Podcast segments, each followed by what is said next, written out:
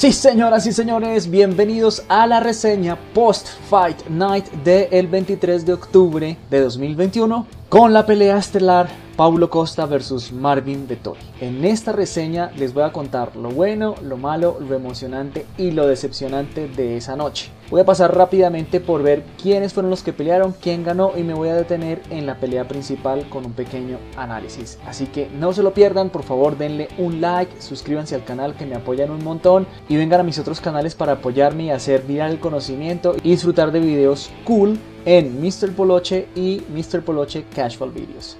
Gracias. La primera pelea de la noche fue Sviat Lasishvili contra Jonathan Martínez y ganó Jonathan por decisión unánime. Segunda pelea de la noche fue Randa Marcos contra Liviña Sousa y ganó Randa por decisión unánime. En la tercera pelea de la noche peleó el colombiano Jeffrey Molina, ganando por nocaut en el segundo round contra Daniel Lacerda. Siguiente pelea fue, Jay Herbert, quien ganó en el primer round por nocaut contra Kama Worthy. Luego pelearon Jamie Pickett, quien le ganó a Laureano Starlopolis por decisión unánime.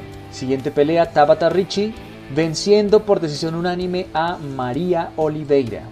Luego Mason Jones le ganó por decisión unánime a David Onama. Posteriormente, Gregory Rodríguez ganó por knockout en el segundo round contra Jung Young Park.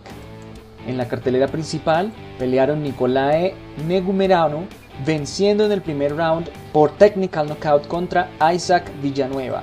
Luego pelearon Francisco Trinaldo venciendo por decisión dividida a Dwight Grant. Posteriormente, Alex Cáceres venció en el segundo round por sumisión a Sengwo Choi.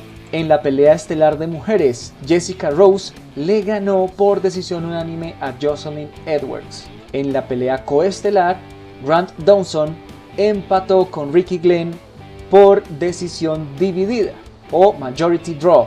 Dos jueces votaron el empate. Y en la pelea estelar, Paulo Costa contra Marvin Vettori. Lo primero que debo decir es que fue una pelea bastante entretenida. Hay quienes dicen que fue una super pelea y que fue muy emocionante. Yo la llamo entretenida porque duró todos los 5 rounds. Hubo varios golpes de parte y parte pero no diría que fue una super pelea porque no hubo una demostración de grandes habilidades. Es decir, obviamente estar en la UFC y ser el evento principal es confirmación de que para estar allí no es una casualidad, pero siendo los dos ex contendores por el título, no vi que hicieran nada extraordinario para demostrar superioridad. Entonces, lo bueno de la pelea es que se pudo dar a pesar de todos los problemas de peso que tuvo Paulo Costa. Se suponía que era una pelea pactada en las 185 libras, o sea, en 83.91 kilos, pero Paulo Costa estaba muy grande.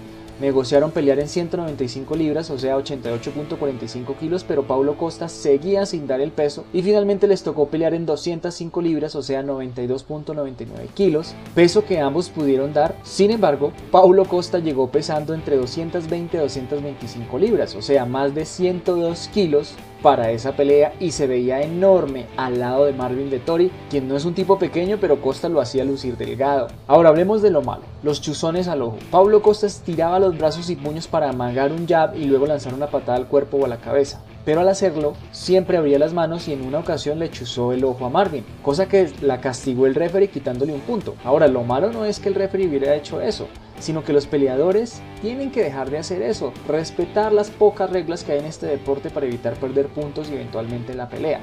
En este caso, Pablo Costa perdió por dos puntos de diferencia, 48 contra 50. Uno de esos puntos fue el chuzón. Ahora hablemos de lo emocionante. Para mí toda la pelea fue entretenida porque ambos tipos fueron enormes, demostraron muy buen cardio y gran resistencia a los golpes.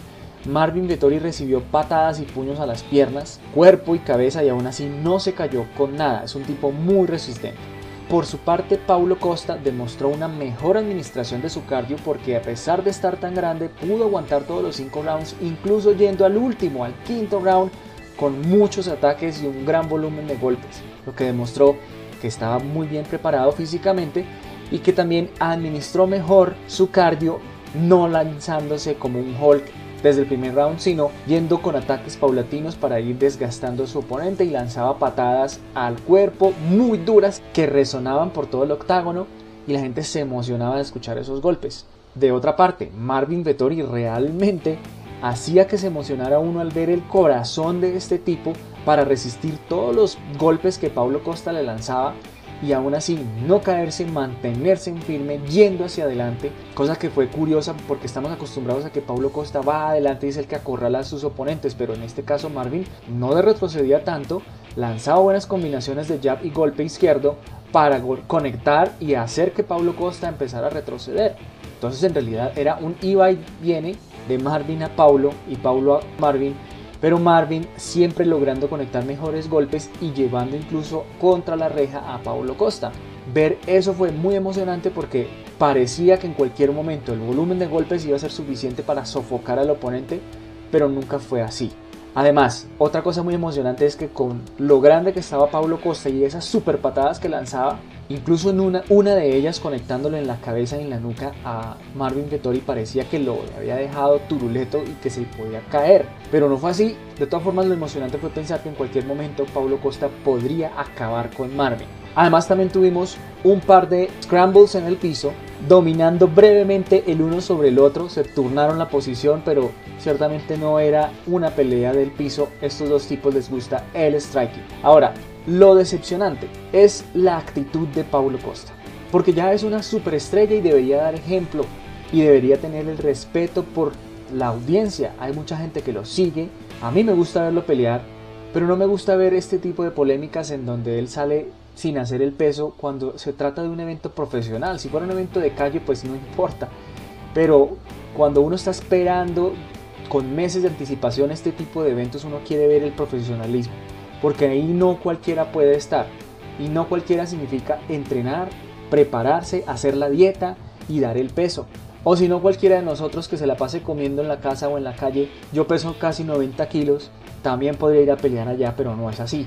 Estos tipos uno los admira por el gran compromiso que tienen con su cuerpo y con su entrenamiento y con su equipo para desarrollar habilidades suficientes para ir a ganar más de 30 mil dólares por noche que de hecho creo que Paulo Costa ganó cerca de 80 mil dólares y en cambio Marvin ganó casi tres veces más. Plata muy bien ganada para estos tipos que pelean un par de veces al año y que el resto del año pues tiene que sobrevivir con eso y con las inversiones que tengan de manera independiente. Decepcionante eso más las excusas que lanzó al final Paulo Costa diciendo que tenía un bíceps desgarrado o lastimado y que por eso tampoco pudo entrenar y dar el peso.